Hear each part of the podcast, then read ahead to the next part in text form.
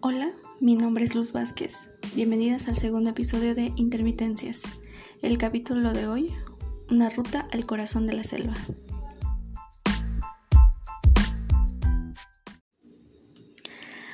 Hola de nuevo. Eh, bueno, como ya escuchamos, vamos a tratar de dar una ruta al corazón de la selva, ¿no? Y, y elegí ese nombre porque es como que un juego, ¿no? Al poemario, con el poemario que voy a estar estudiando que se llama Ipusik Alma Yelum.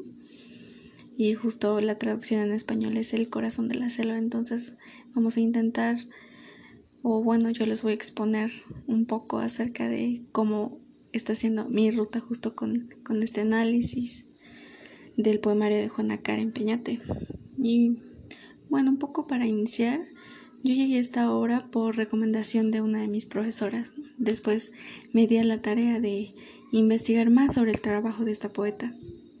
Y bueno, me llevé con, con la sorpresa de que su primera obra la había publicado desde el, desde el año 2002.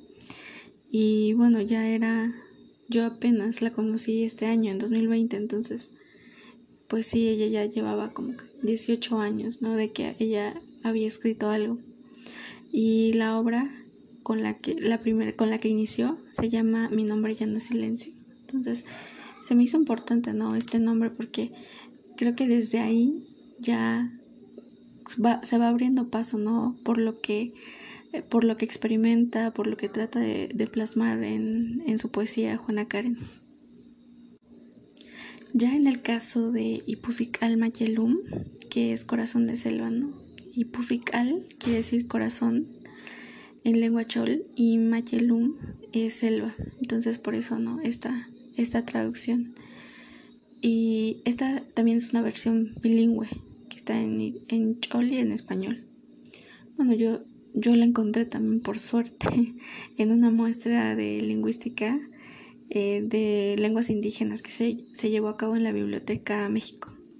Entonces yo comencé a leerla y en cuanto acabé dije, esto, esto es lo que quiero trabajar aunque mi primera lectura fue la versión en español, aunque yo conozco Chol y nunca, la verdad es que nunca lo había leído así como tal, ¿no? Porque muchas veces se, ha escuchado, ¿no? Que las lenguas indígenas se caracterizan porque son orales o solo se hablan y, y aunque intentan, o sea, aunque tienen un alfabeto, ¿no? Es como que muy raro ver plasmada una de tus lenguas maternas sobre papel. Entonces, eh, en realidad sí me costó leerla en, en chol y por eso mi primera lectura fue en español, ¿no? Ya de ahí, este, yo me di la tarea de, de leer la versión en chol y, y sí es, es diferente, ¿no? Cuando alguien que conoce la lengua eh, puede leerla en, en esa misma lengua y porque yo nunca, o sea, yo siempre lo había escuchado, nunca lo había leído. Escuchaba a mis papás hablando, a mi familia en general, pero creo que sí, es, es una sensación muy diferente escucharla solamente a que verla plasmada en papel, o sea, por todo, por, por la tipografía y, así. Pero cuando dije, bueno, esto es lo que voy a trabajar y ahora eh, voy a tener que analizarla, ¿no? Y yo desde un principio sabía que yo quería hacer un close reading de estos poemas. Eh, en primer lugar porque es lo que a mí me gusta hacer cuando analizo siempre, ya sea narrativa, poesía, siempre me interesa no eh, ver cómo a detalle, cómo se usan las palabras, eh, cómo se crean las imágenes. y así fui, ¿no? Así fui organizando, ¿no? Mi, mi análisis. Pero mientras mi investigación avanzaba, me tuve que enfrentar como que a varios problemas que se me iban cruzando como poco a poco que, mm, que sabía que estaban ahí, pero eh, mientras hacía el análisis no se me cruzaban hasta que llegué a mi seminario de investigación y uno de esos problemas fue la traducción. ¿Por qué me enfrenté a, a este como problema de la traducción? ¿no? Porque yo tenía pensado hacer el análisis de los poemas solo en lengua chol. Pero cuando me di cuenta de que no podía hacerlo solamente en Chol fue cuando una lectura me decía que los poetas, eh, en el caso de los poetas indígenas, si no es que todos, no, no, me atrevo a decir que todos, pero sé que casi todos, ellos se autotraducen, no hacen o una versión en chol o una versión en español y después ellos mismos no las traducen ya sea de, de una lengua a otra. Entonces yo dije, no, es que no puedo dejar de lado esa traducción en español porque es el poema también de ella. Entonces dije, bueno, voy a voy a ir alternando como que esta este análisis, ¿no? En, en ambos en ambas lenguas porque al fin y al cabo son de son de la misma poeta, ¿no? Entonces sí, y, y uno, una de las citas que me ayudó mucho a pensar si cómo resolvía esta parte de la traducción fue una cita de Diana Fuss en la que ella justo problematizaba no esta idea del crítico no que es juez pero también que tiene que formar parte de lo que está haciendo. Y dice la cita dice correr el riesgo de abandonar la seguridad y la fantasía de ocupar una única posición sujeto y en cambio ocupar dos espacios al mismo tiempo. ¿no? Entonces dije, sí, justamente son dos espacios que se ocupan. Entonces yo tengo que hablar desde esos dos espacios, ¿no? Que, que también son un puente, ¿no? De, de, del conocimiento que tiene Juana Karen y, y también, ¿no? De, de dónde está situada. Ahora bien, eh, ya desde el poemario, ¿no? Y en esta ruta que nos propusimos trazar, bueno, eh, es claro que hay una emancipación de la mujer indígena, ¿no? Con el simple hecho de que ella escriba, eh, ya es como que este paso, ¿no? Hacia la emancipación, pero más allá de eso, que ya es obvio, mi lectura se enfocó más como en cómo ella se enunciaba, ¿no? A través de, del poema, ¿no? Y eso se ve, eso se ve a través de la primera persona que hay en todo el poemario. Entonces, entonces yo quería como que partir desde este yo que se identifica a través de una búsqueda de su voz y también como a una búsqueda, ¿no? De, de una forma de ser, de una forma de existir y persistir también, que creo que eso es como que uno de los puntos también muy importantes. Entonces yo quería como que, yo quiero como hablar de este, de este juego, ¿no? De esta búsqueda que hace este yo, esta yo, a lo largo del poema.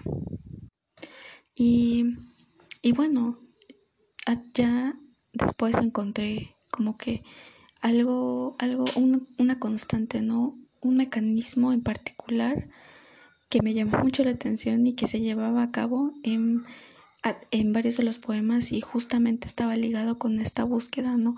De cómo, qué, qué es ese mecanismo eh, de búsqueda eh, que me ha costado, ¿no? Me ha costado mucho para nombrar y ahora también, ¿no?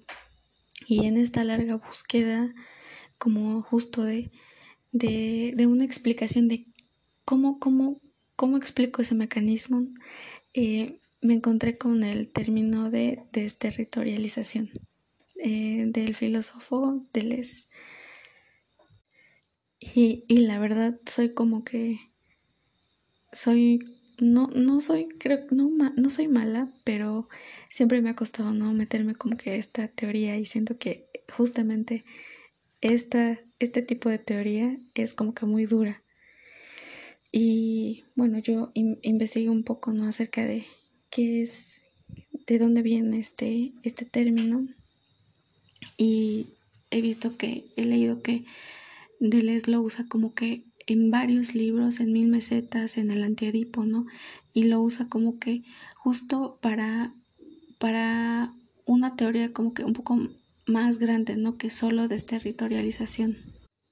Por ejemplo, para, para hablar del rizoma, de las líneas de fuga, que son como que que es una filosofía como que un poco más compleja, que yo no me quiero meter hasta ahí, no solo quiero tomar este término porque es un mecanismo eh, bien curioso, ¿no? Que les voy a explicar, Este, en uno, justamente de los libros de les habla de, de, de esta desterritorialización a través de la imagen del cine, ¿no? Dice que, bueno, se las voy a leer como el concepto como tal, dice que la desterritorialización desnaturaliza porque hace convivir objetos de diferentes magnitudes, formas, sentidos sobre una misma superficie.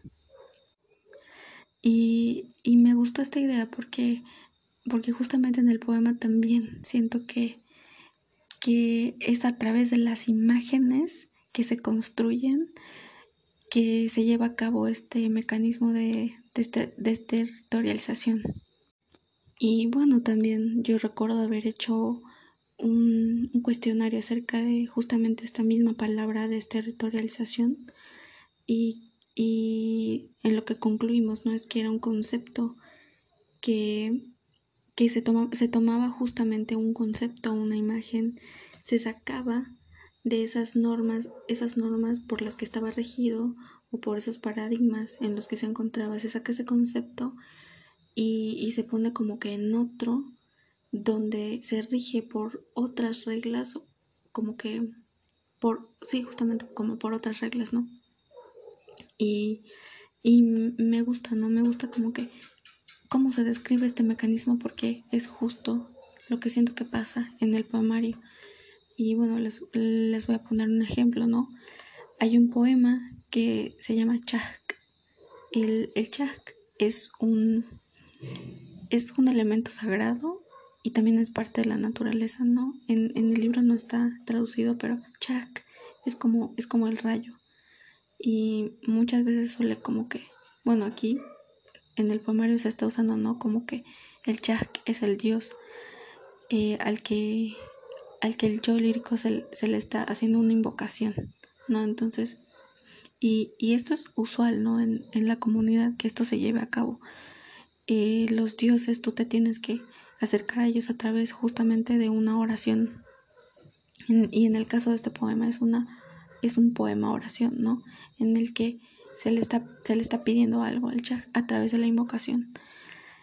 Pero bueno, lo convencional es que se le pide, se le pida como que cosas para la siembra, ¿no? Cosas para la comunidad.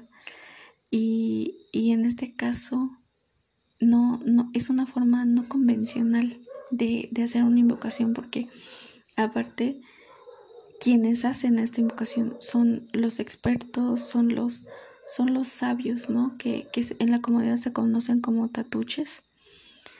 Y son personas como que con un don eh, para hablar con el Dios, ¿no? Siempre se necesita como que un intermediario para hablar y en este caso no, el Yoriko se enfrenta ella misma con este Dios, ¿no? Entonces ya desde ahí está planteando como que otra forma, ¿no? De, acercarse hacia esos dioses.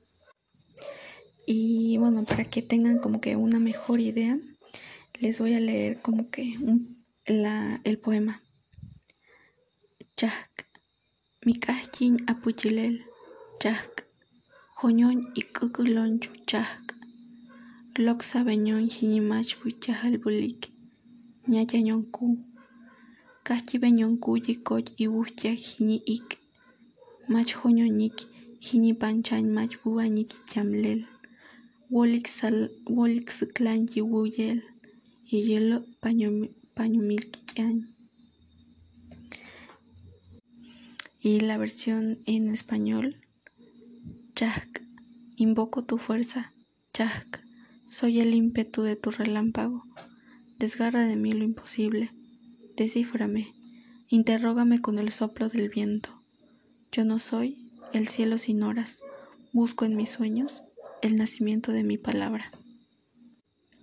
Y bueno, estas, estas imágenes ¿no? que se crean y de, de las que les hablaba eh, son esta parte de soy el ímpetu de tu relámpago o interrógame con el soplo del viento, ¿no? Es, es como una invocación para que, para que, para que la conozca, para que le pregunte, para que le pregunte cosas a ellas, ¿no? Como que proponiendo un diálogo con el, con el Dios cuando, cuando en la, en la concepción Chol eso no se piensa de esa manera. Entonces, es justamente este mecanismo que me llama la atención y que sucede en, en, varios, en varios poemas. Y bueno, esa es como que mi idea para tratar el primer apartado. Y en, en el siguiente apartado, o sea, mi, también quiero que el análisis se centre justo en cómo esta búsqueda de, de la voz y de una forma otra de sentido y de ser lleva a una construcción de a una otra propuesta no de sensibilidad de ser con lo otro ser a través de lo otro que, que conlleva también este justo este mecanismo de, de territorialización desde la imagen y desde, y desde la forma en que usa ciertos verbos eh, y sí cierta, cierta forma de construir, de construir el verso. Y bueno, eso es, eso es lo que hasta ahora he construido o he intentado como que caminar, caminar, ¿no? Y, y construir esta ruta que, que dijimos anteriormente. Y sí, ese ha sido un proceso eh, difícil, claro, de encontrar, ¿no? de buscar lecturas, de buscar términos, pero hasta ahora me siento muy bien, me siento me siento mucho mejor cuando cuando leo los textos, los poemas y encuentro como que más cosas. Pero si alguna de ustedes tiene como que eh, alguna sugerencia no acerca de, de estos términos puede decirme, puede enviarme un mensaje o decirme en clase. Y bueno, esto ha sido todo eh, por este capítulo y nos vemos en el siguiente. Eh, hasta luego.